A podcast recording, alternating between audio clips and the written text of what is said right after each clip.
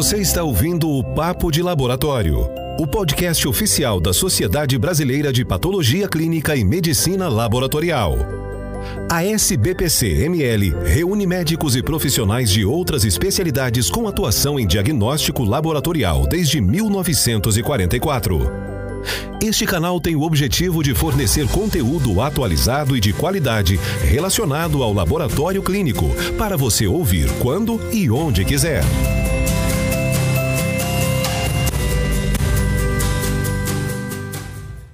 Olá, eu sou Annelise, médica patologista clínica e diretora de comunicação da SBPCML nesse biênio de 22-23. Nós estamos aqui juntos novamente para dar continuidade num tema de fundamental importância dentro da área técnica do laboratório clínico.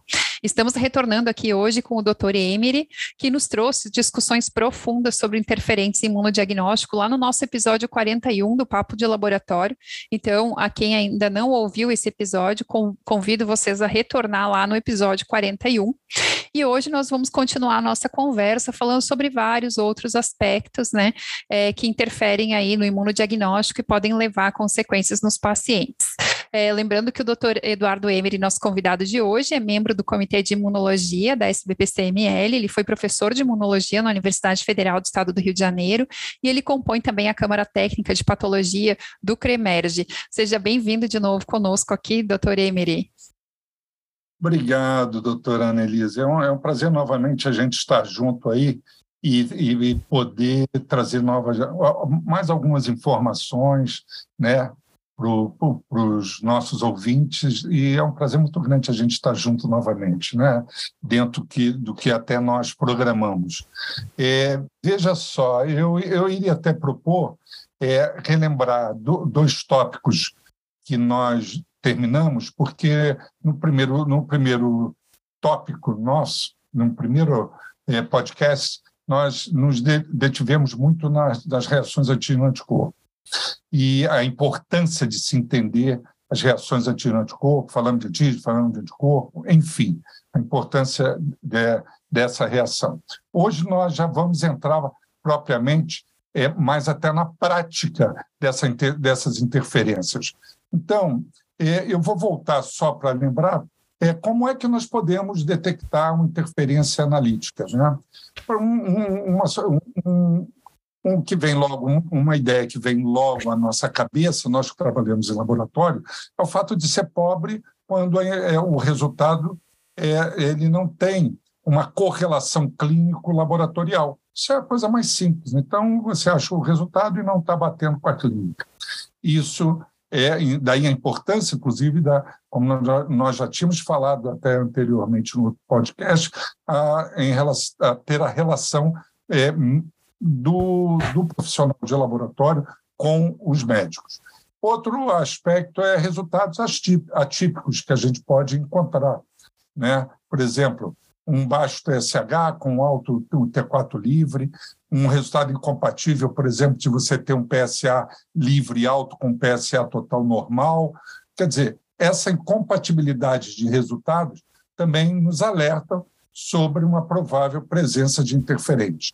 Outro é, é, que nós podemos também detectar é a perda de paralelismo, quer dizer, você diluir o analito, que a gente chama de estoico, é,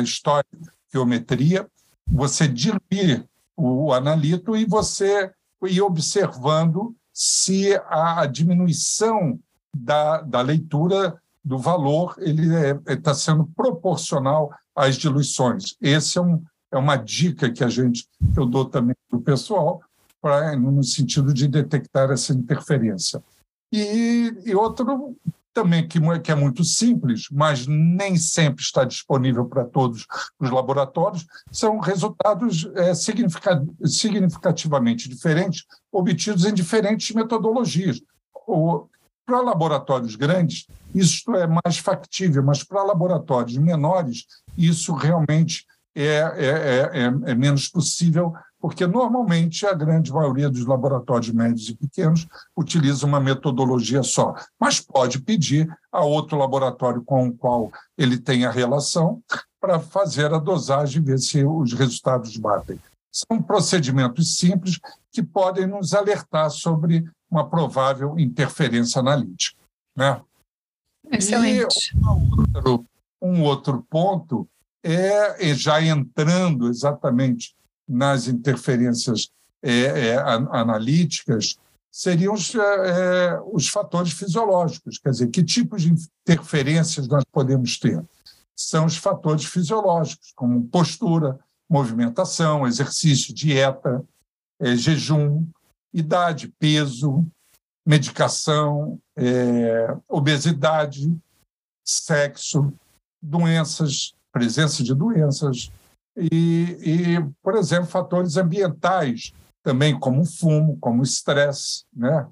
momento da coleta, uma coleta inadequada, por exemplo, é, é, nós vamos dar, inclusive, um exemplo aqui para vocês, eu vou falar isso mais à frente, é de, de coletas inadequadas, como interferem significativamente na, na, na reação imunológica. E, obviamente, transporte e conservação de amostras. Lembrando que nós, é, hoje, nesse país, é, muitos laboratórios trabalham com grandes laboratórios, laboratórios menores que estão distantes, é um país imenso, é um país tropical, é um país de altas temperaturas e onde então o fator conservação, transporte, conservação, ele é muito importante, tá? Na mesma maneira, mesmo também um outro caso, mesmo também que você faça uma, é, você faça um, um imunodiagnóstico no seu laboratório e você é, venha ficar repetindo aquela amostra por dúvida, congela, descongela, quer dizer, isso pode interferir. Ou então, amostras que vêm no transporte congelada, descongela, depois você congela novamente, descongela, e isso vai interferir diretamente é, na, na, no, como um importante interferente no imunodiagnóstico. Tá? E como exemplo disso, doutora Annelise, é, teve um trabalho, um trabalho do, do, do de Rose, de, é, até no, no, manual, manual clínico laboratório, e na parte né, do, da, da imunologia, do imunólogo, e, e eles, é, é, eles fizeram um levantamento, por exemplo, em relação a, a esses fatores que eu citei, é, com 10 milhões, 7 milhões de amostras com EDTA e 10 milhões de amostras é, com soroplasma, utilizando soroplasma. Então, 7 milhões, 7 milhões, quase 8 milhões de amostras com EDTA e 10 com soroplasma. Bem, o que, que se observou? Por exemplo, amostras com EDTA, eles observaram 64% de interferência por presença de coágulo. Só estou citando, porque o trabalho é grande, alguns, é, alguns exemplos. Tá? A identificação, por exemplo, de, de, de, de, é, de rótulo, por exemplo, é, tiveram 5% de problemas. Você veja nesse quantitativo todo de amostras que eles, que eles pesquisaram. 5% de, de problemas também em relação a, a, a, rótulo. Tiveram, por exemplo, insuficiência de amostra. Eles tiveram 10%, de, em torno de 10% de, de problemas com a, a quantidade de amostras insuficientes, tendo necessidade de novas coletas.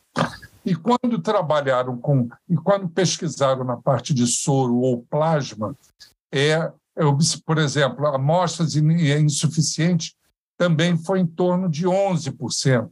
É, 6% também de problemas com rotulação. Tá? Então, hemólise, que é muito comum, eles, nesse trabalho, eles chamam a atenção eles encontraram 59%, mais de 59% de amostras hemolizadas em 10 milhões. Quer dizer, vejam que esse problema da hemólise é um problema extremamente sério como interferente no imunodiagnóstico. Né? Então, eu acho que é, é o que nós podemos. É, eu fiz só esse introito para lembrar, tá? já entrando né? na, na, na na, na parte de, dos exemplos que nós vamos citar hoje, só para relembrar mais ou menos aonde, onde nós paramos e, e, e citar esses, esses, esses exemplos iniciais em relação a, a problemas, a interferentes muito comuns que a gente encontra no nosso dia a dia laboratorial.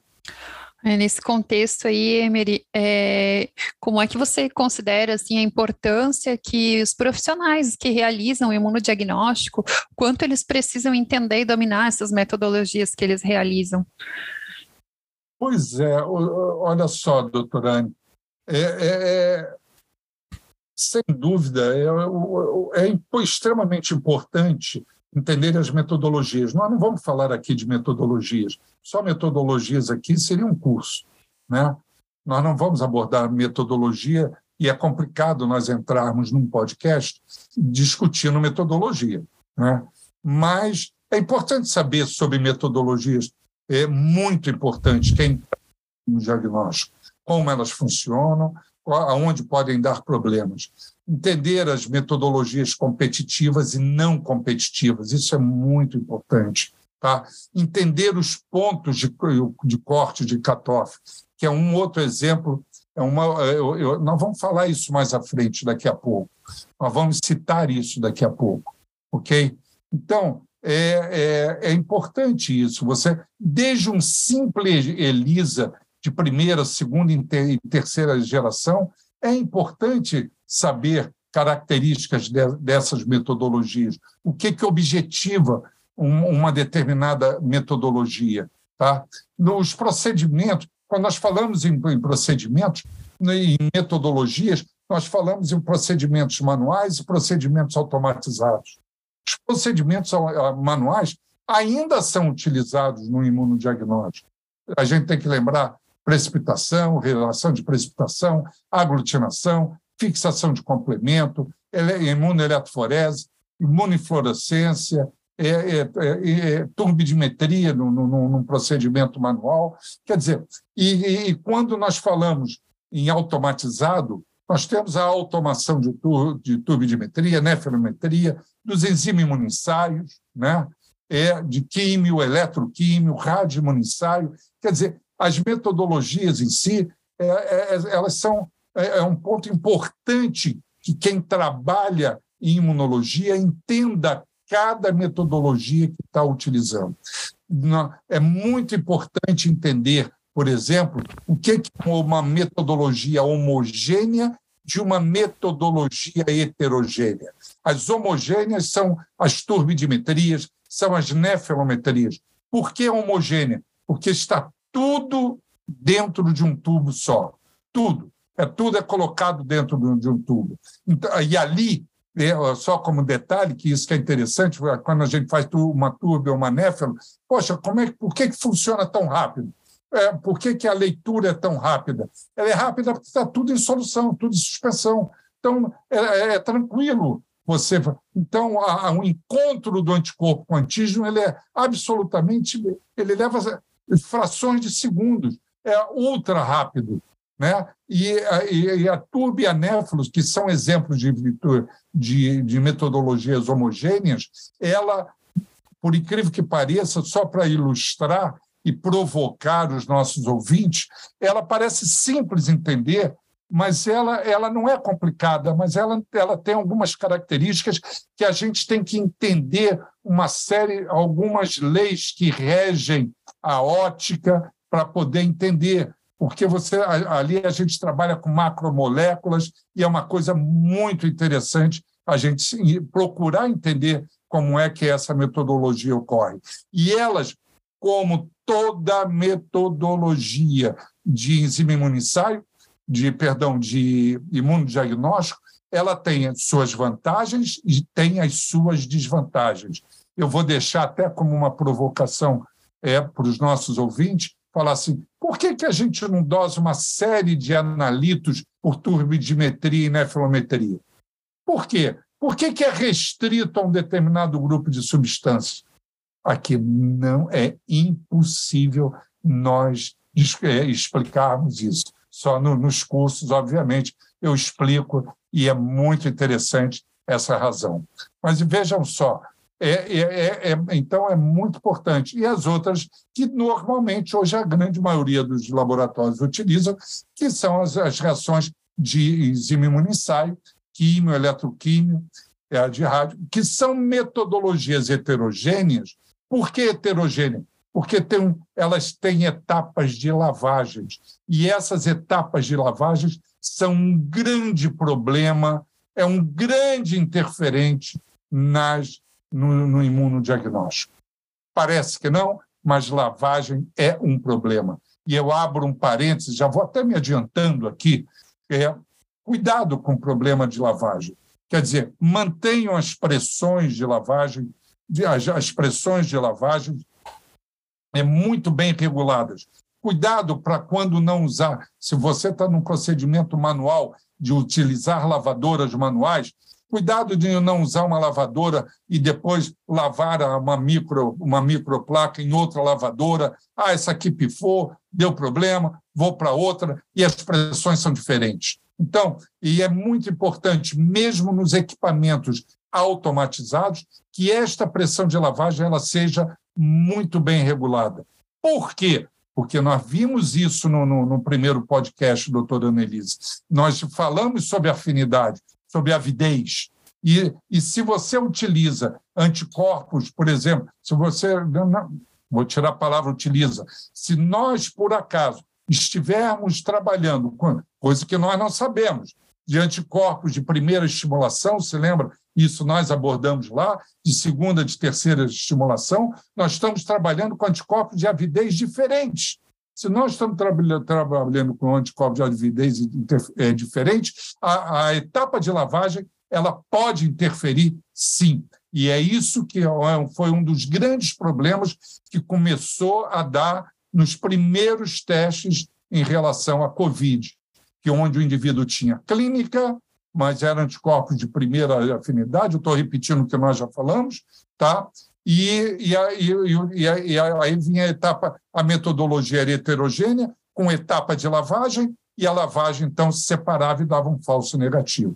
Eu estou lembrando que a gente fala, combinou de falar negativo positivo, quando eu falo negativo, estou me referindo a não reativo e positivo a reativo, só para ficar num linguajar mais fácil aqui no nosso podcast. Tá ok? Ai, Bem, perfeito. E, e, e, e, por último, se, se você me permite, é, é o detalhe que eu acho muito importante, muito importante, do cálculo do CATOF, que eu poderia incluir dentro desse tópico. Tá? que é, é o que, que ocorre. O ELISA, por incrível que pareça, a determinação em microplaca, ela traz uma vantagem, por incrível que pareça, do, sobre uma ótima automação de químio, eletroquímio, entendeu? É, é, é, é, é nessas metodologias totalmente automatizadas. Por quê? Eu, vou tentar aqui, Annelise, eu acho esse tópico importante, muito importante, para todos que trabalham na bancada. O que, que ocorre? Tanto numa metodologia ELISA simples, simples, como em químio, e eu estou dando químio como em eletroquímio, né? tem a fluorimetria aí, obviamente, no meio, tá? também é, é tanto num como nos outros métodos totalmente automatizados, o CATOF ele é calculado de que forma? Usando controles reativos ou não reativos, dependendo do, do dependendo do, do fabricante, tá? Isso eu vou eu preste atenção a isso. Usa como é que é o CATOF para tudo, tudo imunodiagnóstico, o raciocínio é este. Usa controle reativo ou não reativo, dependendo do fabricante. A grande maioria usa não reativo, mas tem fabricantes que usa, usam controles reativos, vezes um determinado valor. E aí vem até uma coisa interessante. Eu pergunto, eu pegava até, eu pegava, eu pegava até o pessoal também da, das empresas, falava assim: por que, que você está multiplicando essa média dos controles reativos ou não reativos, dependendo do, do, do kit, por que, que você está multiplicando isso por um determinado valor? Esse, esse valor, aí, aí vem. E, e mesmo quando eu, eu ia é, é, é, dar aula dentro de, de laboratórios e tudo, eu perguntava isso ao pessoal né, do, dos grandes laboratórios, o pessoal eles me convidavam para abordar, e eu falava, por que, que você multiplica por isso? Você está multiplicando, mas você tem que saber por que está multiplicando. Isso aí é para. É isto é para afastar o quê? Os falsos negativos e os falsos positivos. Mas aí vem um detalhe interessante. Olha só, Annelise. Esses kits que nós utilizamos são importados. Olha, olha esse contexto da importância do cutoff. Olha, olha, olha, olha bem isso. São importados.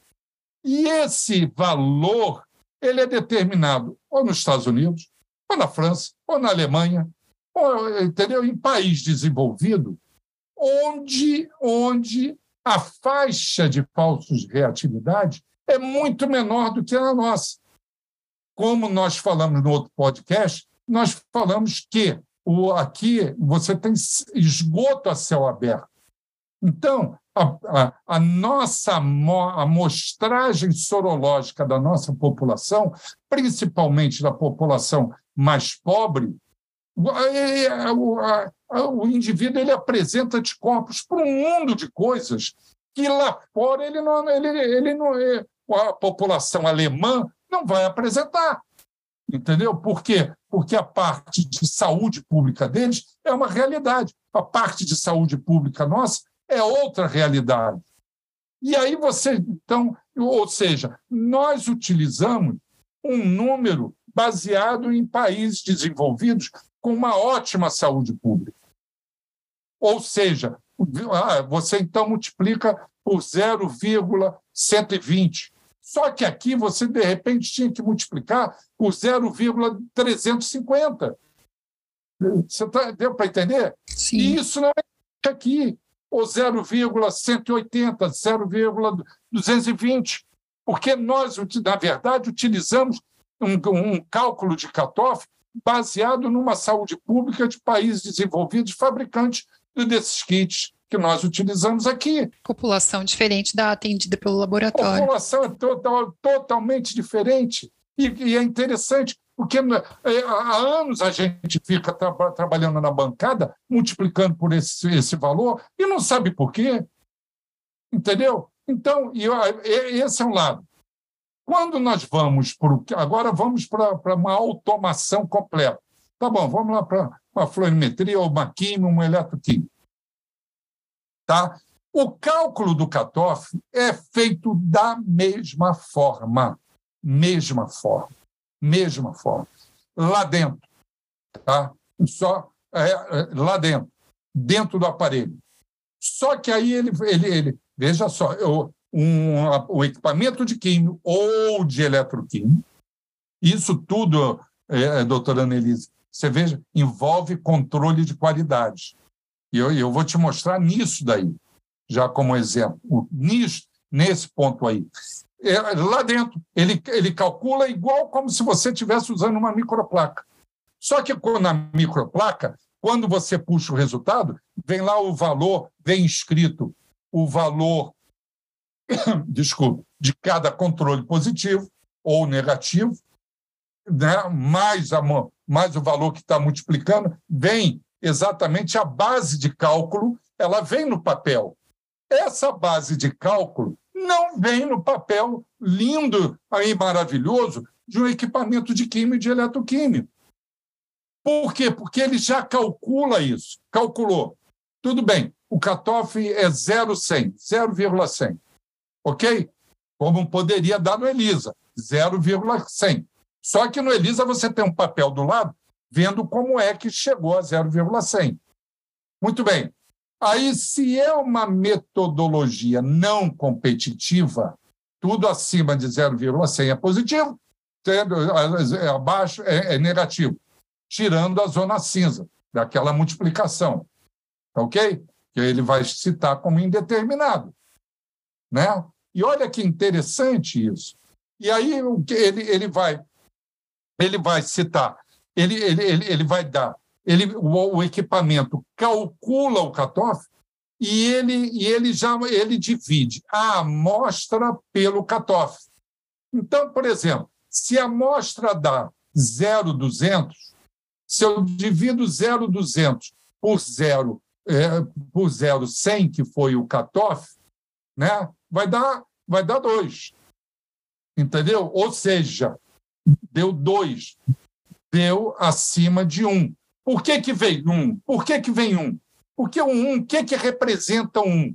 Se o cutoff deu 0,100, toda amostra que der, que der 0,100, 0,100 por 0,100 vai dar 1. Se esse cutoff for 0,187, toda amostra que der 0,187 vai dar 1.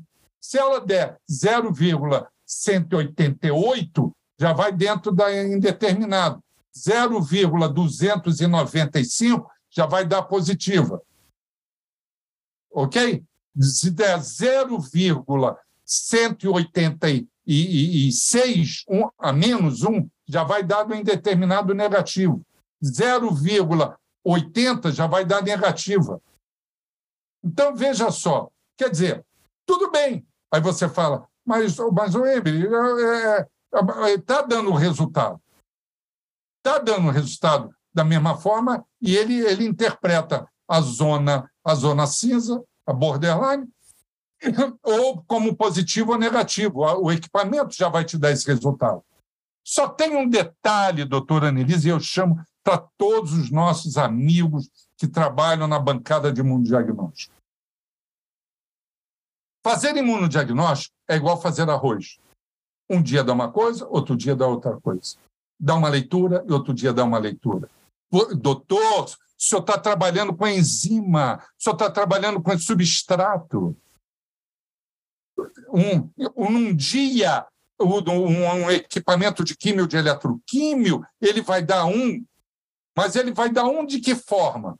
Com um cutoff dando 0,100, 0,100? Ou ele vai dar um com cutoff dando 0,280, 0,265 e, entendeu? E 0,265. Né? Que aí o ponto de corte é 0,265. O 1 está lá, tanto para 0,100 né? como para 0,265. Ok? É o ponto de corte. Mas só que o detalhe o, a, a, o, o reativo já não está funcionando com a mesma eficácia. Olha o detalhe. Tá? Com a mesma eficácia. Isso, o Elisa, como o Elisa você faz todo dia e ele imprime o papel, você vê como se, se a enzima está funcionando já com a mesma performance. Vê se o substrato está tá, tá, tá funcionando com a, mesma, com a mesma performance. Só que o que, que acontece? Como nós, o país é grande, né? as mudanças de lote são imensas. Olha o controle de qualidade, que não é nem um propósito, mas eu já estou pegando isso, entendeu, Nelise? Que os controles, a mudança de lote, e ainda mais imunodiagnóstico. A gente sabe o que, que a gente sofre com isso. Sofre com aquelas famosas promoções de kit que às vezes são kits que já estão no, final da validade. E aí, então, você, às vezes a pessoa muda de kit, ou mesmo um mesmo kit ele possa, possa ter contaminado por algum motivo, tá ok? E a performance já caiu muito. E, e ele vai ler um, um. aí, ele, aí é que vem um detalhe, Annelise, e eu falo com os alunos. É, quem fala, não, fazer imunodiagnóstico é facílimo. É só ver o um, só ver o número um. Não é, não é só ver o número um, pelo amor de Deus, não é. É ver como está, como funcionou diariamente cada batelada, gente. Cada batelada você tem. E, e aí vem o detalhe que é pior, Annelise. Os equipamentos abrem para você ver isso. Tá? Eles abrem, eles permitem que você veja. Pelo menos todos que eu conheço permitem. Pode ser que haja algum que não permite, para ver como foi o comportamento das leituras dos soros positivos, dos controles positivos e a leitura dos controles negativos, dependendo do kit, se também se é metodologia competitiva ou não competitiva, tá ok? Eles abrem. Então, isto é uma obrigação de quem está trabalhando é, é, é, com equipamento totalmente automatizado, ele abrir para ver o que, que é aquele um. O um de um dia não é o mesmo um do outro dia. Eu acho que isso, eu acho, eu, eu alerto isso. Eu falei, abre e verifique todo dia. Quem faz ELISA microplaca na mão, que não sei o quê, eu vou te dizer, nas vezes, Annelise, tem muito mais controle da reação do que quem está trabalhando com um sistema extremamente automatizado. Nesse... Pelo menos, né, Emery, ganha essa experiência para quando está trabalhando com o sistema automatizado, saber o que, que, precisa procurar, né? Exatamente. Não, e daqui a pouco fala, ué, gozado, é, o, o automatizado está dando problema. Não está dando problema, não. É porque, na verdade, aquele, aquela, aquele kit que começou com uma leitura de 0100, 0100, hoje ele está numa leitura de 350 com 350. Eu digo assim, sim, tá? sim. Dizer, o catofe e a Está subindo. O catofe está subindo. O catofe, exatamente, o catofe está subindo e ele não percebe. Exatamente isso. Muito bom. Interessante, né? Muito bom. Isso que você não ia entrar muito em metodologia, né? Mas... Eu, eu não ia. mas, mas Annelise, é, eu, eu falo com os nossos ouvintes, é, é, é muito gostoso é. quando a gente começa a entrar e começa a entender o que está acontecendo. Sim. Mesmo assim, Daí... ainda tem coisas que você não está contando para gente, que o pessoal vai ter que ir no curso para congresso, né? Tem que assistir o EAD, né? Que você está guardando ainda algumas coisinhas de novidades. Exatamente, é verdade, é verdade. Não, porque eu estou falando aqui, estou falando alguns tópicos, não dá para a gente falar. É, isso no... aí. É por isso que esse curso lá nos congressos, os cursos acabam virando é 24 horas. É isso aí, é, é, é maratona. Como é que eles chamam e hoje? a turma tem... não saía.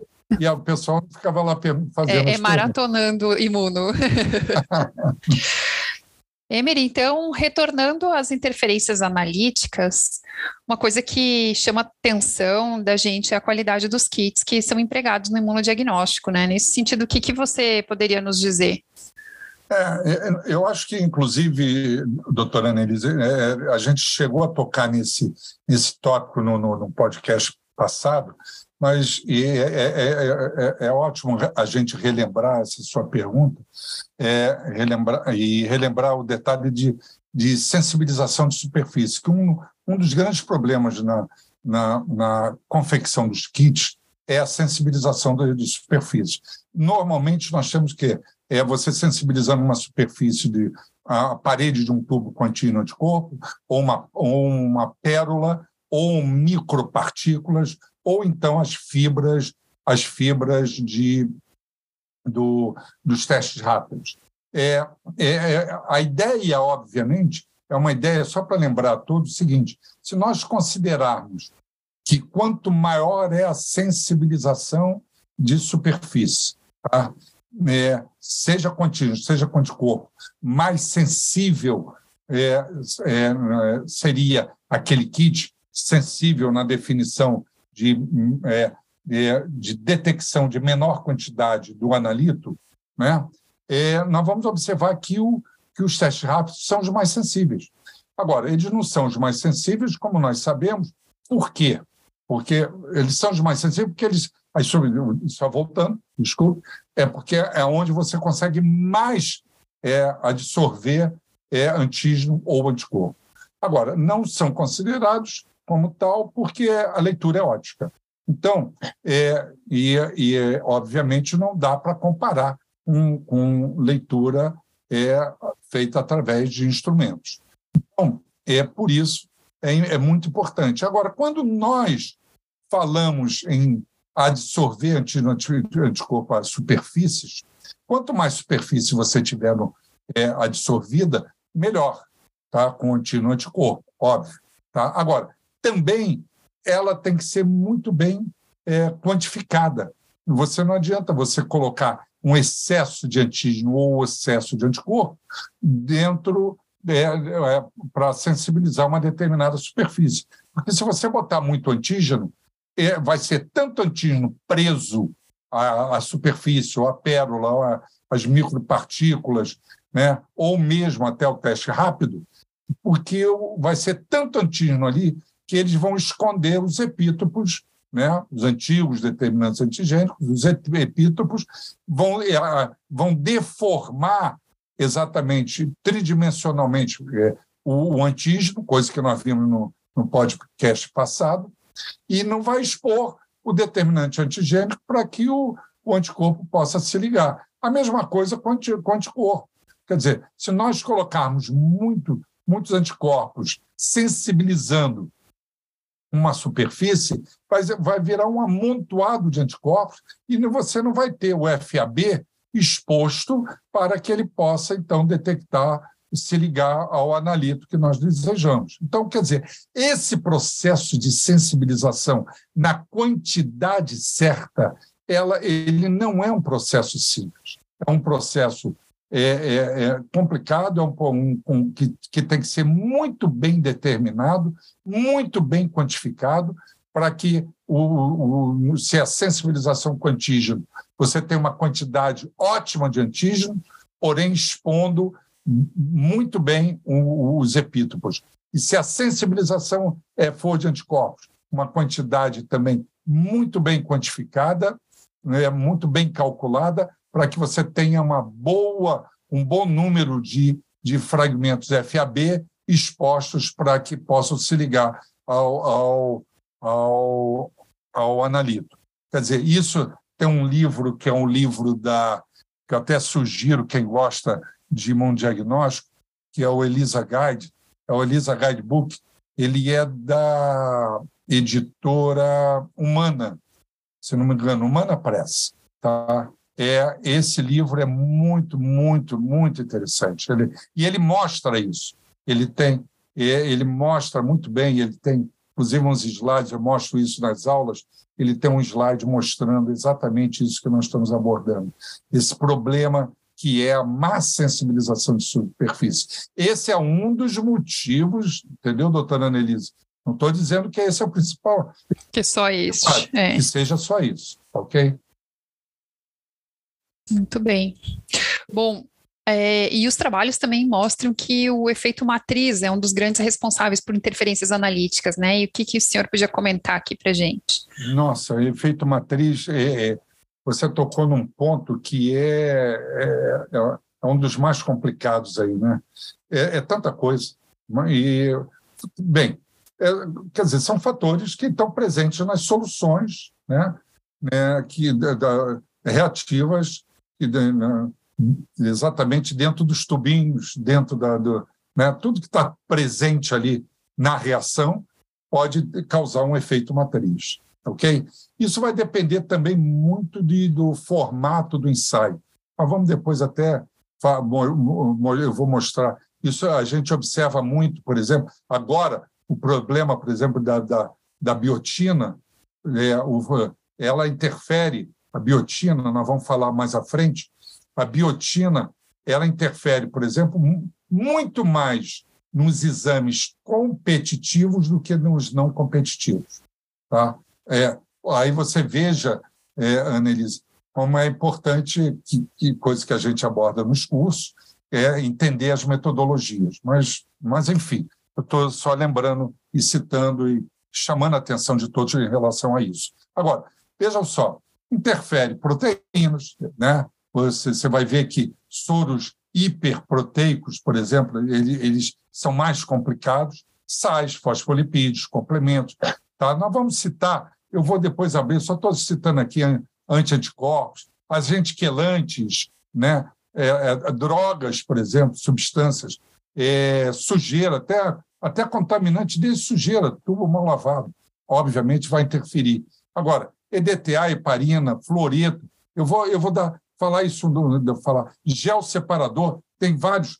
Quando é muito interessante quando começou a utilização de gel separador na, na, nos tubos de coleta, é logo depois vários trabalhos da, da ACC é, mostraram a interferência de gel separador é, na, na, na, no imunodiagnóstico. É muito interessante. Soro, plasma, se você está usando soro, plasma, urina, líquor, saliva, é, presença de contraste radiográfico, a hemólise que nós já tínhamos falado, icterícia, né, por exemplo, o excesso de proteína, como nós citamos aqui, é a condição de estocagem, está da temperatura ideal, é, por exemplo, soro, soro estou lembrando aqui, soro liofilizado. Não é que o soro liofilizado seja problema. O problema é com o que, que você reconstitui. Né? Então, é, é da qualidade do reconstituinte. Então, isso vai interferir também. Né? Então, o soro matriz, se você, por exemplo, pega um tubo, ele, esse tubo está sensibilizado com o antígeno, e, e você joga lá um, um, uma, uma, uma, uma substância, ou uma solução, perdão, que tenham uma série de substâncias é, é, é, é que possam interferir, que possam se ligar a esse antígeno, ele vai acabar modificando a molécula desse antígeno e vai dificultar a ligação do anticorpo, mesmo que esse anticorpo seja monoclonal, ele vai acabar dificultando essa ligação. Ok? É, se for anticorpo, por exemplo, tivesse sensibilizado com anticorpo, então uma série de substâncias podem se ligar ao fragmento FAB e também acabar dando isso, dando dando problema, impedindo que o analito se ligue ao anticorpo monoclonal que está preso na superfície.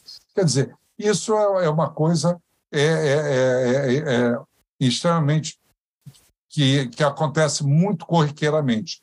Quando eu tinha citado aqui, por exemplo, veja só como exemplo, eu tinha citado o complemento. Complemento, por exemplo, que é um conjunto de substâncias, não vamos entrar aqui na, na reação do complemento, obviamente, é, pra, é, ele pode interferir, porque é, o complemento está presente no soro. E como ele está presente no soro, é, ele, ele, pode, ele, o complemento não pode ver uma reação anti-anticorpo, porque ele é ativado. Então, aí você fala, então vamos inativar o soro. Vamos inativar o soro. É uma ação. É, realmente, você inativando o soro, você tira esse interferente já que nós já estamos dando algumas dicas aí para o pessoal, tá ok? É, ou, ou, então você pode usar uma substância que inativa o complemento. Aí já é um pouco diferente.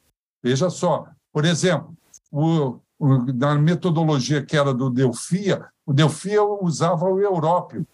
Né? O, a, a, as metodologias imunenzimáticas que utilizam fosfatase alcalina, assim como o Europium, e utilizam fosfatase alcalina, e são muitos os kits que utilizam fosfatase alcalina, é se você trabalha com fosfatase alcalina como a enzima, porque, é, é, porque abra-se um parêntese, sou danado para abrir parênteses, porque é tanta informação, é porque é, a gente faz, a gente usa a metodologia, Nelise, e não se preocupa com o tipo de enzima que está utilizando. Ah, é, é, no kit, está é só jogar aqui jogar no aparelho. Não é bem assim, não, doutor. Sabe, se você usa fosfatase alcalina, ela, ela para funcionar, ela precisa de um, de um íon divalente chamado magnésio.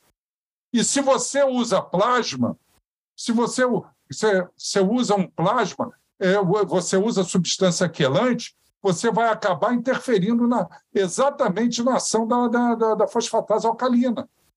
Olha esse detalhe, tá ok?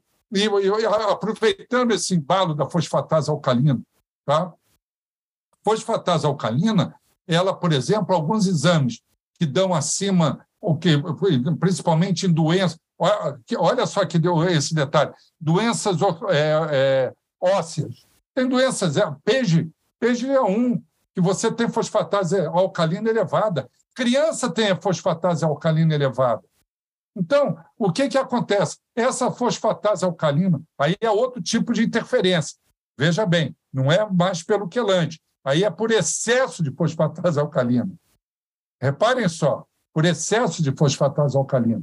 Mas eu, é, é, então a gente tem que estar. Tá, aí você tem que diluir, sabe? Então você é muito comum em doenças ósseas você ter fosfatase alcalina elevada, tá? E você ter resultados às vezes extremamente elevados, quando na verdade ele era muito mais baixo. Tá? E, e, e, o médico não, não perguntou, o médico não sabe, a gente que está fazendo ali não sabe, e vai ver que a fosfatase alcalina do, do paciente, do, da, daquela amostra do soro, é elevada. Tá ok? E você tem que diluir. Né? Então, esse é um exemplo. Outra coisa da fosfatase alcalina, como eu estava citando, é quando você usa plasma. Tem um que um, um, um é, quelante que é terrível é fluoreto. Entendeu? O fluoreto ele tem uma ação brutal em cima de, de, de íons de valente. Então, tá, tem, a gente tem que estar atento a, a uma coisa na coleta, entendeu? Na, que vai interferir na amostra e que vai interferir na metodologia. Né? Porque você nem. Eu nem me liguei que era fosfatase, não, nem me preocupei. Bem, é um outro exemplo de efeito matriz é, por exemplo, o hormônio. O hormônio é um problema, doutora Annelise. Olha só, os nossos amigos estão nos escutando. Preste atenção. O que, que a gente deve utilizar, é, dosar no hormônio? A gente deve dosar no hormônio a, a molécula inteira, a molécula ativa, a parte ativa do, do, do, do, do hormônio. É isso que interessa. Só que o hormônio, quando você pega uma amostra de um paciente, qualquer que seja esse hormônio, você vai ter formas inativas desses hormônios. Forma, que, forma inativa, uma, é, é que já, já, é um hormônio que não está atuando mais, que, ne, que não está agindo. E, mas o epítopo está lá, e que você vai usar monoclonal e que vai se ligar com essa forma inativa. Ou então você vai ter pró-hormônios, como é, por exemplo, o ACTH, por exemplo. Tá? O ACTH ele tem formas de pró-hormônios que, quando você dosa, ele ainda não está na forma ativa e você está ainda você está dosando uma forma proativa. Outro problema de hormônio, por exemplo, você, você também encontra no, no ACTH e no, no paratormônio, no PTH, você também encontra fragmentos. Ele é fragmentado, tá? ele, ele é catabolizado, mas, e, no, e, e, no entanto, você está usando monoclonal que está reagindo com esses fragmentos de paratormônio e de, de, de ACTH. Veja como, como, como é complicado essa dosagem hormonal. E aí você sabe, não fica sem entender por que, que aquela dosagem não está batendo com o que o médico espera. Uma, Estou lembrando aqui também a prolactina e a gastrina. Prolactina e gastrina, eles formam polímero, big formas, aquela que as, é, eles formam, eles se juntam. E aquilo, meu Deus, isso altera totalmente o aspecto tridimensional dos epítopos desse, da prolactina e da gastrina. Entendeu? E vai dar problema na leitura pelos, pelos monoclonais. Então, quer dizer, tudo isso daí, só para vocês vejam como como é, é, é, é uma parte desse efeito matriz, ele, quanta coisa esse efeito matriz ele possa interferir. Lógico não dá para a gente ficar abordando aqui no, de todos os efeitos matrizes, mas eu estou citando alguns exemplos para você. Todos os ouvintes. Sim, e, e, a, e, a, qualidade dos calibradores, né, que representam outra queixa aí como um importante efeito matriz no imunodiagnóstico, como explicar? É, o, é, o, calibrador, você lembrou muito bem, é, é, é, é interessante. Por exemplo, o que é calibrador de hormônio? Calibrador de, de hormônio é, é, soro humano. A amostra é, a partir de soro humano, entendeu? Tem, tem como matriz o soro humano, entendeu? E, e, e, e o soro humano tem um mundo de proteínas. Uma outra, um, um, outra, um, um outro ponto onde o calibrador interfere muito, muito, muito. Primeiro, até você tem que saber se aquele, se esse, que os, se os calibradores que você está utilizando na tua metodologia utilizam soro humano ou soro animal, tá? Porque toda vez que você está utilizando soro, a probabilidade de ter de, de, desse, de, desses, desses soros controles terem é, substâncias interferentes é muito grande. Hoje tem calibradores que você tem a, é, é, onde você tem a, sub, a, o analito em si acrescido de determinadas proteínas. São melhores sobre um determinado aspecto. Tá ok? Agora, um outro aspecto, então, veja só, é você saber. Outro aspecto de calibrador que interfere neles é em marcador tumoral. Entendeu? Marcador tumoral, por exemplo, porque a, a grande parte dos marcadores tumorais tem um, tem um livro do Nakamura que é que foi que é ele ele é ele foi vendido pela eu acho que eu não sei se eu falei isso no, no primeiro podcast ele foi vendido pelo pelo ICC é ele mostra muito bem isso. É o, os marcadores tumorais eles são retirados em sua grande maioria de tumores sólidos. De tumores sólidos. Só que no tumor sólido é tem trabalho vários trabalhos mostrando isso é a, a, o aspecto tridimensional da molécula da, da, da do, do, epítopo é, do marcador tumoral ele ele é diferente de quando ele está no soro e, e o detalhe é, ou seja só que nós, nós dosamos aquele marcador tumoral no soro, um, já onde tridimensionalmente o, o epítopo pode até não reconhecer o monoclonal. Então, e a grande maioria é, é, do, dos marcadores, seja para tumor de ovário, é, é, é mama, próstata, enfim, a grande maioria desses marcadores são retirados de tumores sólidos. Só que nós dosamos, acabamos é do, nós dosamos são os, é, esses esses marcadores exatamente na corrente sanguínea e eles podem estar tridimensionalmente num, num modelo diferente, parcialmente diferente, ter problema né, exatamente na reação anti-anticorpo. Emery, eu me lembro que você disse lá no início da nossa conversa do primeiro episódio que o próprio analito a ser dosado ou pesquisado pode interferir na reação, mas como assim? O que, que você quis dizer com isso? É, é, é, é isso aí é interessante isso. É porque alguns analitos, eles têm, ele, eles têm variantes genéticas, variantes genéticas. É, um dele, tá, uma, uma substância que é ex, exemplo disso é a alfa-1 antitripsina. A alfa-1 antitripsina, que é um marcador de fase aguda, né?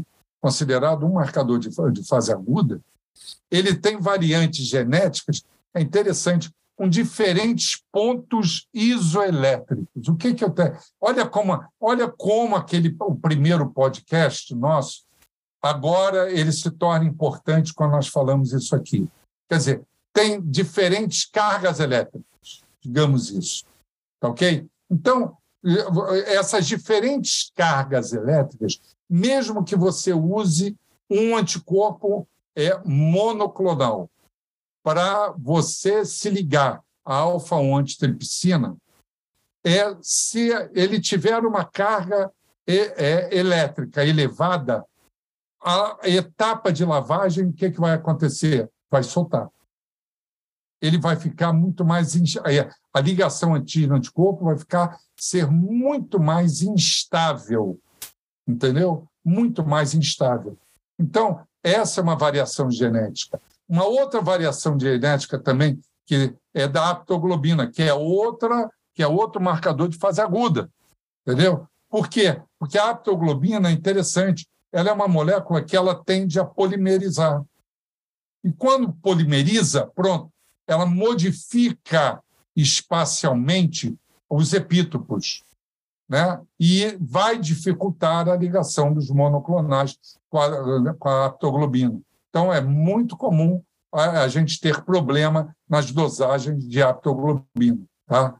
Lembrando que ela, ela normalmente, ela, ela é muito dosada em metodologias homogêneas.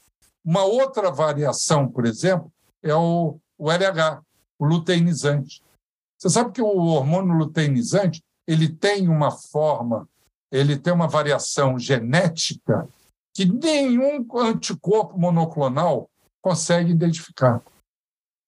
Você acredita? Então, é como se o indivíduo não tivesse, a, a, a pessoa não tivesse LH. Uma, caso principalmente as mulheres, não tivesse um LH. Você veja como, como um outro detalhe, agora não como variação genética, por exemplo, para ilustrar a tua pergunta, é, é, é, é, em relação ao marcador tumoral. Os marcadores tumorais eles sofrem muito uma, o que a gente chama de é, glicosilação pelo ácido ciálico. O ácido ciálico ele se liga e ele cobre os epítopos. E aí você não consegue também, não, o monoclonal não consegue é, é, se ligar. Os marcadores tumorais, eu, eu vira e mexe, o pessoal da oncologia, eu estou discutindo sempre, porque eles sempre gostam de discutir com, para a gente conversar sobre marcador tumoral e dosagem de marcador tumoral. Um outro problema que, é, aliás, esse eu citei na, na, no primeiro podcast, é o polimorfismo do, de, de, de, de, de mar, determinados marcadores. Como exemplo é o CEA, que a gente citou lá. O CEA ele tem um epítopo principal, característico dele, mas só que ele tem também quatro, é, nós encontramos, e isso até dentro do indivíduo, e de dentro do próprio marcador tumoral, do próprio CEA, ele, a gente encontra outros três epítopos que são também encontrados em outros marcadores tumorais. Deu para entender? Então, é, é, você lembra que às vezes fala assim: ah, você pode dosar DEA também para determinadas pesquisas de, outro, de outras neoplasias. É exatamente as custas de outros, que eles chamam de like, like CEA, né? o, o, o tipo CEA, que são muito parecidos. Não, é, não são marcadores específicos do CEA. Estão presentes no CEA, mas podem estar presentes também em outros, em, em outros marcadores tumorais. Né? E existe uma maneira que a gente possa minimizar a interferência do, do efeito matriz? É, é. Você sabe, Anne, e quando eu, nos cursos eu, eu, eu fico provocando o pessoal, falo assim, vem cá, você tem uma, você tem é, um, um, dois kits, o kit A e o kit B. No kit A ele usa 10 microlitros de amostra, no outro ele usa 100 microlitros de amostra. Qual que você prefere? Eu vou te dizer que a, a grande maioria de, acaba dizendo 100, entendeu? Porque, teoricamente, né, sem a probabilidade, né? Não, eu vou usar o kit B, que eu uso 100, 100 microlitros e a, a probabilidade de ele vai tornar o mais. Não, é o contrário. Vai levar é, um monte de interferentes junto 100, com o volume. Exatamente, com 100 microlitros, doutor, você está, sabe, eu, eu, é, é, aos doutores que estão nos, nos escutando, né, os nossos amigos, com 100 você vai ter muito mais substâncias interferentes do que em, em 10 microlitros. Então, é um raciocínio absolutamente simples e que ajuda. Inclusive, existe tem um trabalho, olha só, Nelise, que ele propõe o seguinte: se você trabalha dentro de um tubo, e, eu, e, e aí eu chamo a atenção de todo mundo aí que está que da bancada. Se você trabalha, se você trabalha na, no tubo né, na tubo ou na microplaca. Exemplo, se você tem lá 500, um volume total, um volume total de 500 é, microlitros, envolvendo todas as soluções que tem, 500 microlitros, você, a amostra não deve exceder 10%, 10% ou 15%. Ou seja, no máximo, o ideal toma por base 10%. É, alguns trabalhos aceitam 15%. 10% seria a amostra tem que ser no máximo 50 microlitros. Se você está trabalhando um volume total de 200 microlitros, a amostra deve ser de 20 microlitros. e com isso você está diminuindo significativamente a probabilidade de, de, de, de, do efeito matriz. Uma outra coisa, por exemplo, é, é. Bem, nós vamos falar aqui dos agentes bloqueadores. Eu não sei se hoje nós vamos ter tempo. É você utilizar, adicionar é, é, anticorpo, é, ou fragmentos de anticorpo. Mas isso eu vou deixar para mais à frente, tá ok? Uma, uma, um mecanismo é, é, que a gente pode fazer é aumentar o tempo de incubação. Outro é aumentar o tempo de, de reação, da, da, da, temperatura de reação. Ok? Pode aumentar para 40, 45. Lembra, até muitos até é, é, é, citam, eu posso usar, eu posso usar até é, 56 graus, temperatura de, de, de inativação. Eu posso usar a temperatura da inativação do complemento de 56 graus? Poder até pode, mas o problema, problema, ah, qual temperatura? Eu posso aumentar 40, 45, 50? O problema não está tanto no anticorpo, o problema está na fragilidade do antígeno.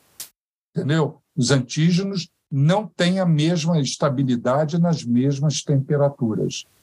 Entendeu? Então a gente tem que ter um cuidado em relação a isso. Tá? tá bom? Então, aliás, eu vou, eu vou até eu vou abrir um, uma curiosidade aqui. Eu até pergunto ao pessoal, a Nelise fala assim, é, ah, muito bem, vou pegar o VDRL como exemplo. Vira e fala assim, olha, a maioria das metodologias, metodologia de VDRL é, é automatizada, né? você tem automatizada, que é hoje a grande maioria utiliza, mas tem aquelas metodologias nos laboratórios pequenos, menores, que não automatizam, utilizam é, até kits que não precisa inativar, mas tem gente que mesmo assim inativa, para inativar o complemento. Né? Agora, veja só, tem, tem, tem ainda kit que sugere inativar. Inativar o soro para fazer VDRL. Agora eu estou falando é, um, é, um, é, um, é, especificamente do VDRL. Só como curiosidade, tá? Até fora um pouco da tua pergunta. É, aí fala assim, mas por que, que você inativa?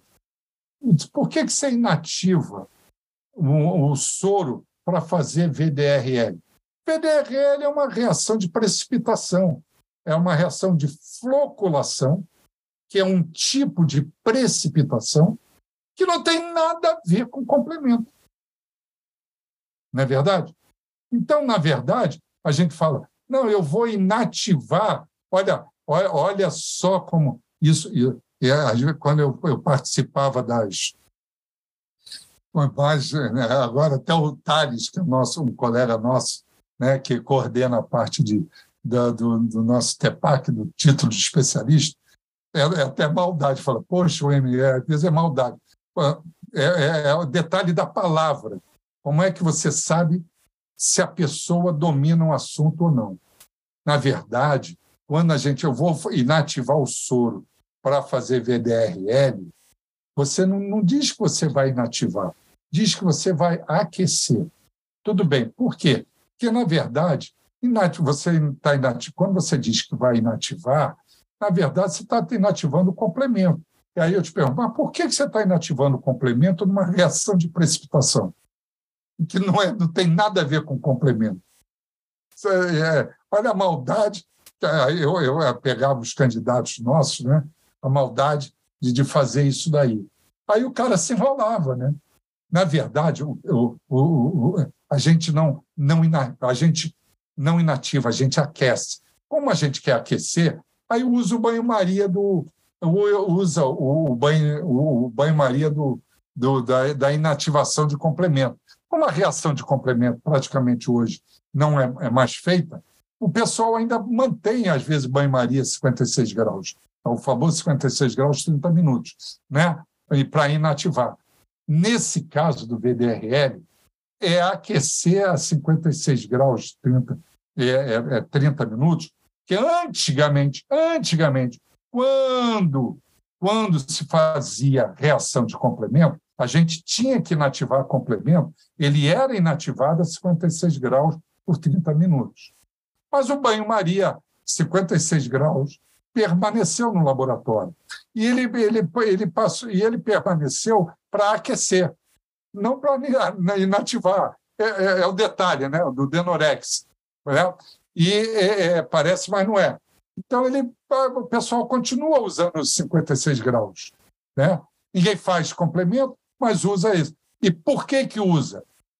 Você sabe que a, é, a grande maioria. Por que, que você antigamente inativava ou ainda tem gente que prefere inativar? Você sabe que muita gente, e é interessante, e, e, e eu vou te dizer, e, e se você, você aquecer a 56 graus, mesmo numa metodologia que não precisa aquecer, geralmente a, a leitura fica até melhor.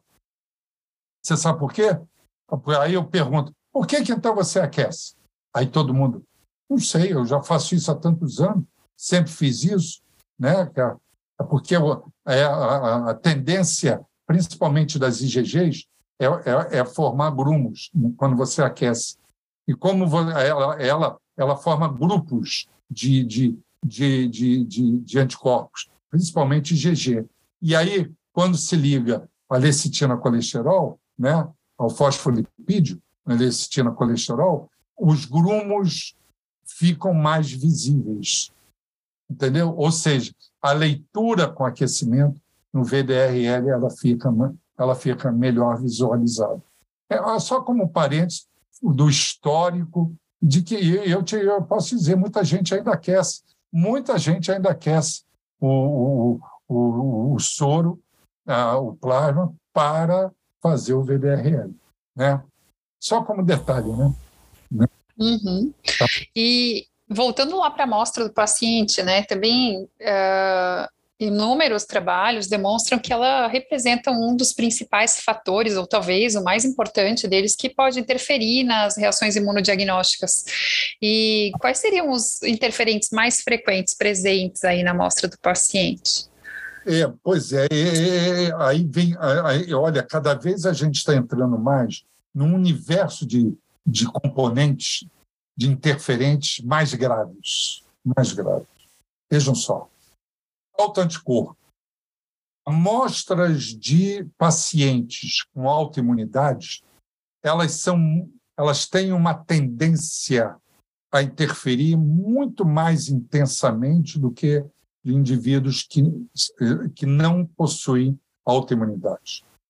Mesmo eu até vou aproveitar aqui esse esse gancho para lembrar: amostras de grávidas tendem também a dar problemas. Por quê? Porque é, a grávida ela está com uma, uma imensa, principalmente pesquisa de anticorpos, principalmente pesquisa de anticorpos em grávidas para doenças infecciosas. Por quê? Porque ela está gerando uma criança a síntese proteica nela é grande. A produção, é, a, produção de proteínas nela para o feto é grande. Então, ela tende a, a, a produzir anticorpos com baixa especificidade. Entende? Então, a gente tem que estar atento. Recém-nato é também é, é, são, são amostras que tendem a dar problemas. Por quê? Porque tem esses anticorpos, em pesquisa de anticorpos, porque esses anticorpos ainda são anticorpos maternos presentes no recém-nato. Então, também é amostra que temos que tomar cuidado. Outras amostras que nós temos que tomar cuidado são amostras de indivíduos oncológicos, porque são, são, são indivíduos que têm quadros consumptivos, entende? Então, o consumo de proteína também é grande. Então, a, a, tendem a apresentar, principalmente, obviamente, em pesquisa de anticorpos, tendem a apresentar anticorpos de baixa afinidade. Então, é, é, é, isso a gente tem que estar muito atento. E o pior, o, Annelise, é que os, os médicos eles não se atentam a esses detalhes. É, quer dizer, era importante até os laboratórios é, informarem, alertarem os, os seus médicos é, exatamente sobre esses aspectos. Tá? A presença, por exemplo, do fator reumatoide, o fator reumatoide, por exemplo, está presente em pessoas sadias. É um anti-anticorpo. É um anti-anticorpo que pode levar a, a, a, a, falsos resultados positivos e a falsos resultados negativos, tá? dependendo do, do, da metodologia. Anticorpos heterófilos, que são anticorpos que, que, que, que são é, é, é, é, estimulados contra, contra um determinado antígeno e, e reagem e reagem contra outros antígenos. Né? Por exemplo, anticorpos contra o streptococcus, o strepto A, do grupo A, por exemplo, reage cruzadamente com a miosina humana. Anticorpos contra enterobactérias, a gente sabe que reage contra, antes, reage contra hemácias A e B. E a gente tem que lembrar que tipagem sanguínea é, uma, é um, um imunodiagnóstico. Não é isso? É, é, é, nós vamos ver. O anticorpo contra treponema pálido, contra o treponema pálido mesmo, ele reage contra a, a cardiolipina. E nós temos né, fosfolipídios, nós temos cardiolipina. Então a gente tem que estar atento a exatamente a essas, a essas substâncias todas que, que podem interferir. Tá? E, tem, e vamos encontrar, e olha só, para piorar, né, Annelise, para piorar mais ainda, tem trabalhos mostrando que indivíduos são capazes de formar anticorpos contra fosfatase alcalina. Fosfatase alcalina que é utilizada inibindo a ação da fosfatase alcalina, que é a enzima utilizada no kit. Indivíduos que fazem antiperoxidase que é utilizada no kit, antiavidina, que são utilizada, que é utilizada na metodologia do, do, do, de eletroquímica. Olha que loucura isso. Indivíduos que fazem anticorpos anti-T4. Entendeu? Você vai dosar o T4, o T4 do indivíduo está complexado. Contra a insulina. Tudo isso que eu estou falando, tem trabalhos, eu tenho esses trabalhos, né? Lógico, a gente puxou isso tudo de trabalhos, mostrando em, a, que é a insulina em indivíduos que fazem anti-insulina anti-fator 8, para dosagem de fator 8 no, no von Willebrand. Entendeu? Então, tudo isso complica. Indivíduos renais, por exemplo, onde a filtração está alterada, indivíduos hepáticos, onde, onde todo o, todo o componente proteico, vamos falar de uma forma, forma geral assim, eles estão alterados, eles levam a amostras, amostras complicadas que têm uma forte tendência a, a essas amostras a interferir. Entendeu? Então, vejam, vejam como, como. E até quando, quando inclusive, é, é, nos efeitos, é, no, nos efeitos é, prozona. Aliás, quando a gente fala a prozona, é nos efeitos zona, na verdade, né? porque é, é, é muito comum né? a gente falar, ah, não, é o, no efeito prozona, como exemplo. Não, você, não, você tem um efeito prozona, você tem a zona de equivalência, que é o, onde se forma a trama, e a, o efeito pós-zona, né? Então, é porque o efeito prozona ficou tão, tão familiarizado, todo mundo fala prozona e esquece o pós-zona. O que, que é? O que, que é o efeito prozona? É quando a amostra tem pouco analito que você quer dosar. Ou pouco anticorpo, quer dizer, ou pouco antígeno que você quer dosar, ou pouco anticorpo que você quer dosar. Né?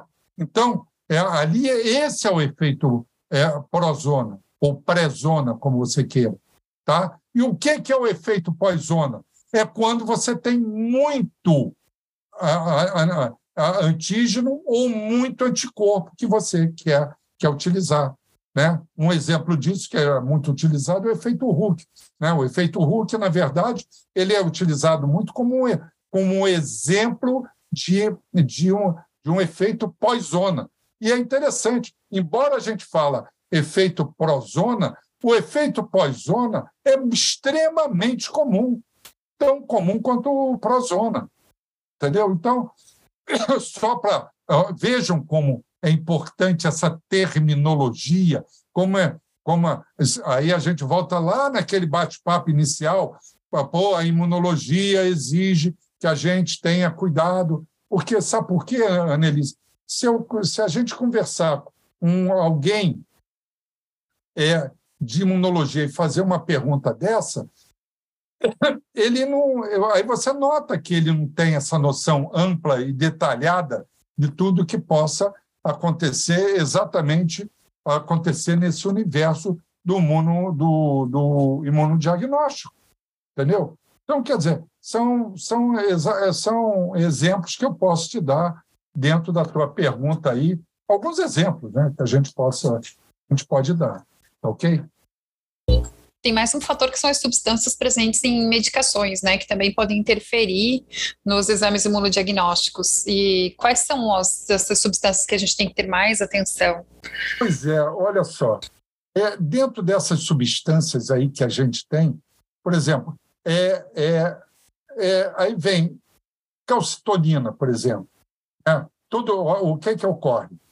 É, é, algumas, algumas algumas substâncias, algumas dosagens, nós devemos ter, ter cuidado.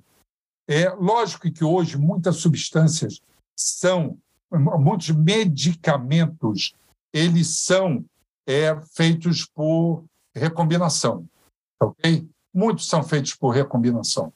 É, e dentro desse, é, mas ainda existem produtos de origem animal, tá? Então, dentro desses produtos de origem animal, então, a calcitonina era, era, era do salmão. Né? Você tinha a, a insulina, como também, como é, a, a, insulina de origem animal, entendeu? E isso estimula, isso estimula a formação de, de anticorpos. O, a, o anticorpos de tratamento de terapia-alvo, de terapia-alvo, por exemplo, ele, é, esses anticorpos, por exemplo, eles levam a anti-anticorpos. Eu vou, eu, vou, eu vou depois até citar esses exemplos é, é, para vocês. Agora, hoje, o que é mais badalado, eu vou deixar esses anticorpos de terapia-alvo, se houver tempo, viu, Annelise? Tá? A gente aborda eles, senão a gente deixa até para o podcast final, tá? como sugestão, aí veja na tua coordenação. Agora, Lógico que dentro dessa substância, a mais badalada hoje é a biotina. A biotina é a mais badalada. Ela, sabidamente, ela é dose dependente. Os kits, que a biotina ela interfere é, principalmente nas metodologias que utilizam o sistema vidina-biotina.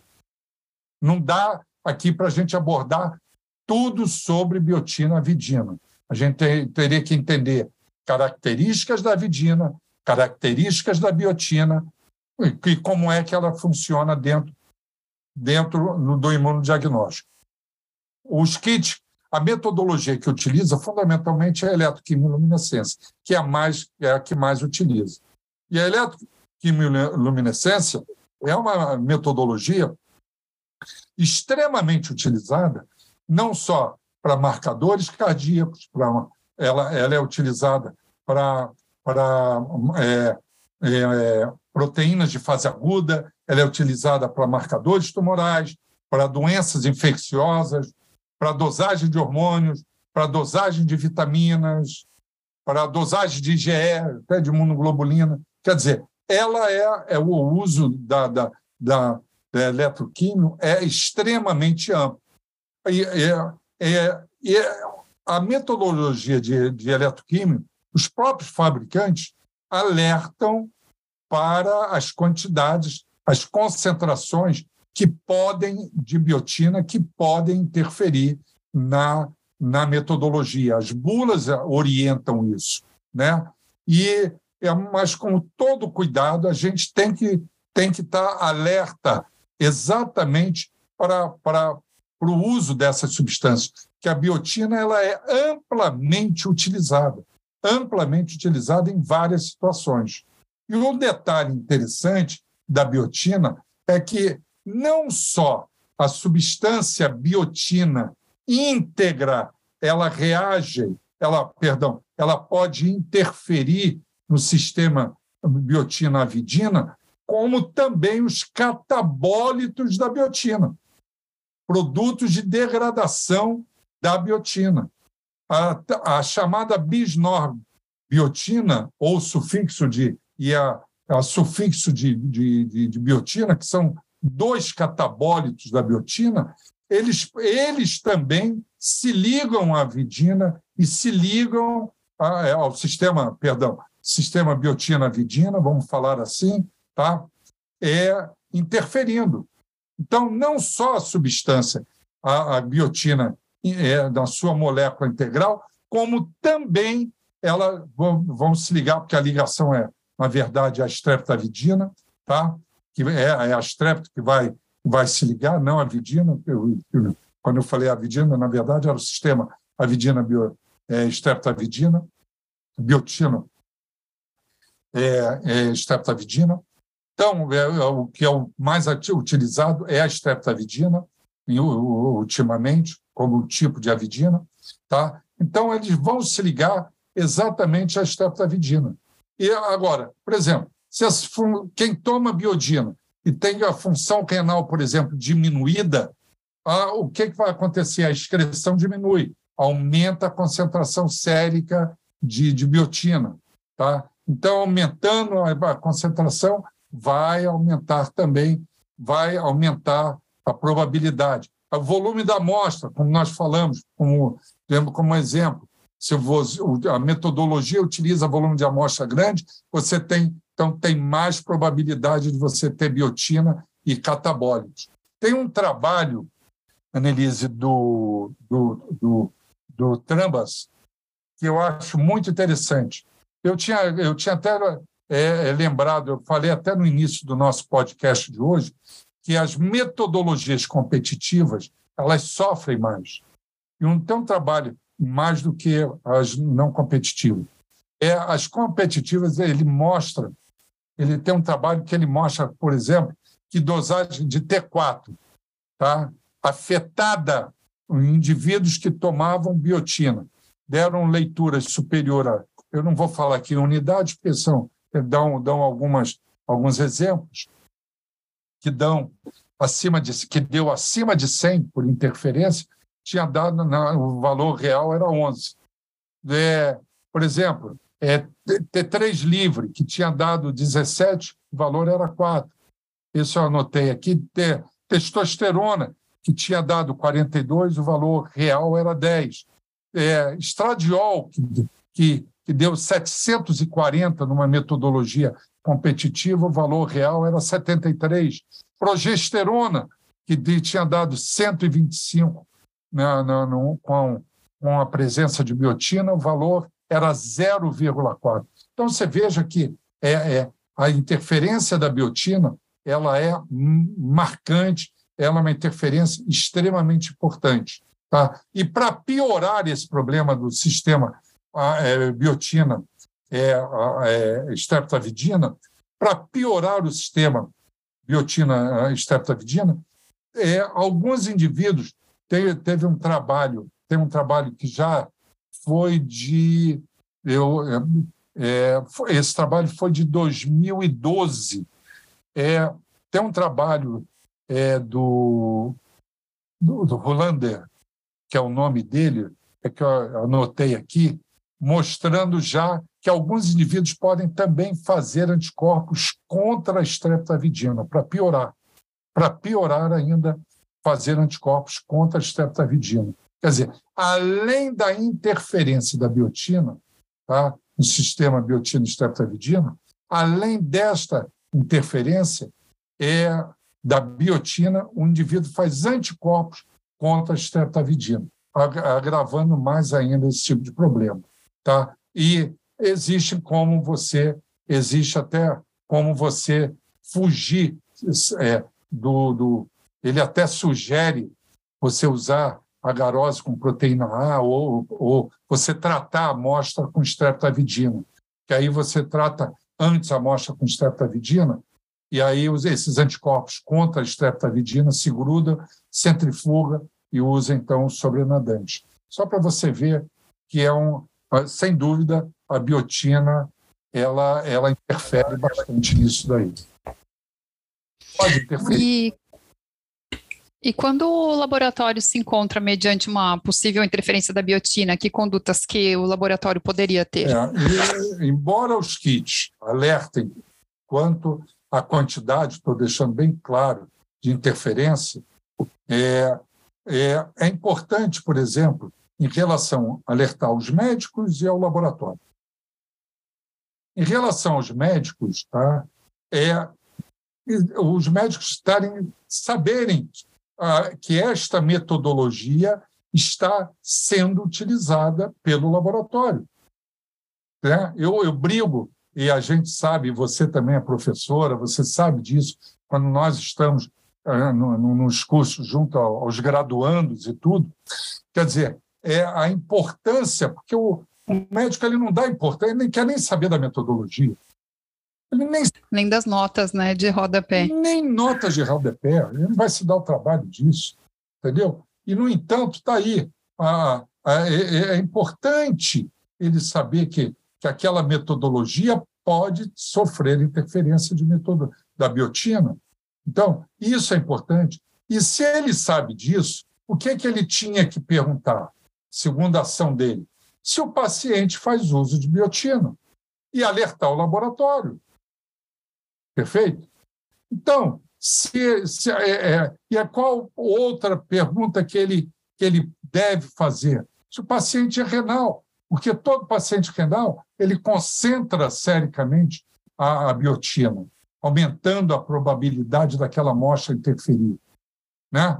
E, e, e outro, tem um detalhe que eu estava agora, estou me lembrando aqui, se o paciente é neurológico, porque tem um, a, na esclerose múltipla, um dos tratamentos de esclerose múltipla é um tratamento com altas doses de, de biotina.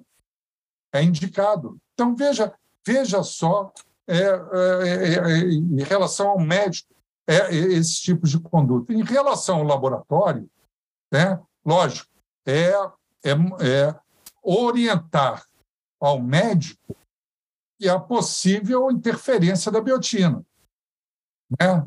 E outra coisa, é o laboratório ter um outro método alternativo que não seja sistema biotina streptavidina. Né? Agora, lógico que isto nem todos os laboratórios de, de médios e pequenos, eles têm essa possibilidade. Então, ele manda para um outro laboratório amigo que, que não utilize essa não utiliza essa metodologia para usar um outro método. E, e uma outra é como de é, é, se ele só tem aquela metodologia, se ele só usa aquela metodologia biotina streptovidina, se ele só usa essa metodologia, então colher a amostra. Hoje a recomendação é três dias depois, 72 parar o uso de, de biotina, parar a administração de biotina e colher nova amostra três dias depois. Embora alguns trabalhos mostram que já com 48 horas, e tem trabalho, inclusive, com 24 horas, poderia ser dosado. Tá? Mas a recomendação padrão hoje, que a biotina ela é rapidamente eliminada. A, a recomendação padrão é três dias depois. Tá? E outra coisa, é se, é, é, por exemplo, ele não tiver, ele não tem como, ele só ele, ele não tem como obter nova amostra, por exemplo. Uma maneira de, de minimizar a interferência da, da, da do uso da, da, da, biotina é tratar o soro com streptavidina. Pega o soro, joga a biotina, ela se complexa, centrifuga e usa, usa o sobrenadante. Tá ok? Agora, cabe também, se tudo isso, toda vez que isso acontecer, alertar o fabricante. Né? A gente tem uma obrigação de alertar o fabricante é, no sentido de tudo que está acontecendo.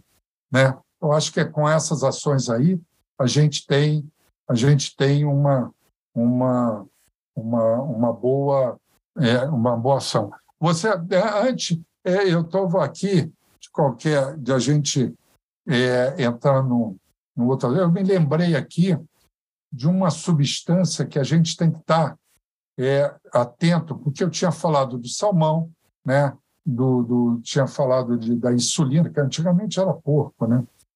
É uma é uma substância que, que também interfere, vai interferir é para pacientes que tomam dioxina, pacientes cardíacos. Então tem que estar muito atento para para a digoxina é, exógena não interferir na, na metodologia de dosagem de digoxina. Emily, vou até fazer um parênteses aqui na tua fala, né? Como isso é importante, que é, uh, o pessoal de área técnica já é bastante preocupado com essas interferências, mas eu acho que vale alertar, já que a gente tem uma audiência aí variada de profissionais de laboratório, para os profissionais de recepção e cadastro, né? Porque a questão do, de anotar as medicações em uso, insistir se o paciente tomou alguma vitamina, porque às vezes os pacientes eles não reconhecem né, a biotina, as vitaminas, como uma medicação que possa fazer alguma diferença nas dosagens, e até aquela prática, evitar aquela prática que às vezes no às vezes no LIS do laboratório já tem registrado, já fica registrado de uma visita para outra e o atendente ele pergunta: "O senhor continua tomando as mesmas medicações?" E o paciente tende a responder: "Sim, continuo", né, para abreviar o atendimento dele ali no laboratório, mas o quanto isso depois pode dificultar a interpretação dos resultados por quem está fazendo essa análise dentro da área técnica, né? Olha, a sua colocação é absolutamente pertinente e muito bem lembrada. Nós tínhamos falado, inclusive, acho que no primeiro podcast, nós falamos em, na, na, parte da, da admissão, né? da admissão do paciente. É, é, crucial isso, é crucial. E o laboratório ele tem que se cercar e colocar e colocar exatamente essas perguntas para o pessoal da admissão, entendeu?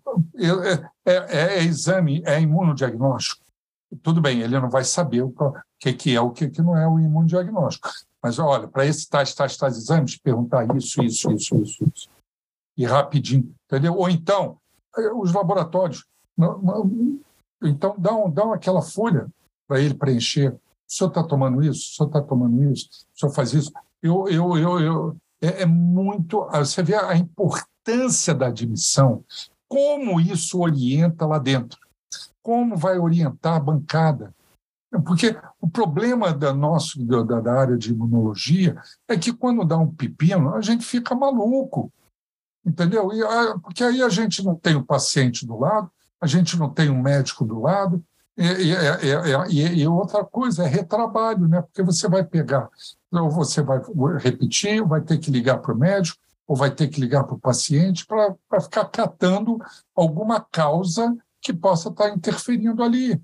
Entendeu? Ou liberar o resultado e aguardar o médico Exato. Né, reclamar do resultado, que é um laboratório errou. Que é, o, que, é, que, que é o mais lamentável, né? que é o que a gente não, não luta para que isso não aconteça, não venha acontecer. Por isso que a parte de imunodiagnóstico é a parte que mais dá, dá, dá problema dentro do laboratório. A parte Sim. de, de biomol dá, não, não dá tanto. É, é, ela é muito melhor no, sentido diagnóstico do que, do que esse universo que a gente trabalha. Né?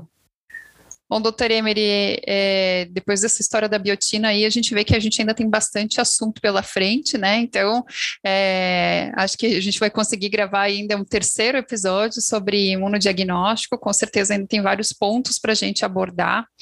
E eu gostaria de agradecer muito aí a sua dedicação com o nosso podcast. É impressionante o conhecimento aí ao longo do tempo, né? E que a gente está tendo o prazer de, de poder receber assim facilmente já transmitido pelo, por você, por toda essa tua experiência. Então, é, por hoje eu agradeço muito a sua presença e eu conto com você aí para a gente continuar essa conversa em próximos episódios. Ah, com certeza, a gente vai estar com o mesmo entusiasmo, né, né Melissa? E, e mais uma vez agradecer a você é, e a oportunidade de a gente poder tocar desses assuntos que eu creio que é, que é um assunto que, que preocupa, né? Quem está na área de, de imunodiagnóstico sabe que está no meio de um vulcão, né? Então, e a gente poder ajudar de alguma forma. E nem tudo a gente consegue esclarecer, obviamente, né? É um universo tão grande de interferência, mas, já dá para dar uma noção de, de quão frágil né, é o imunodiagnóstico né, e, em relação a possibilidades de, de, interferência. Muito obrigado e espero aí que os nossos amigos no, continuem nos acompanhando aí no, ter, no terceiro episódio aí bom? Bom, eu reforço a quem está nos ouvindo, então, é, se você gosta dos conteúdos da SBPC, não deixe de visitar o nosso site na internet, né? Onde a gente tem a nossa biblioteca online e a gente tem muito conteúdo lá.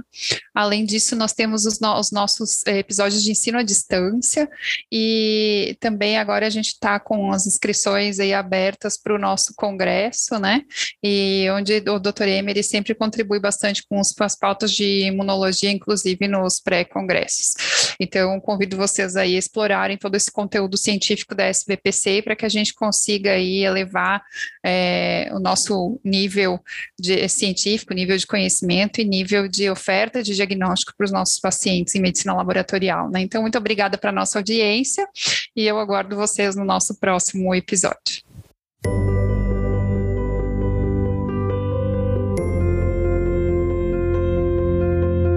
Você está ouvindo o Papo de Laboratório, o podcast oficial da Sociedade Brasileira de Patologia Clínica e Medicina Laboratorial. A SBPC-ML reúne médicos e profissionais de outras especialidades com atuação em diagnóstico laboratorial desde 1944. Este canal tem o objetivo de fornecer conteúdo atualizado e de qualidade relacionado ao laboratório clínico para você ouvir quando e onde quiser.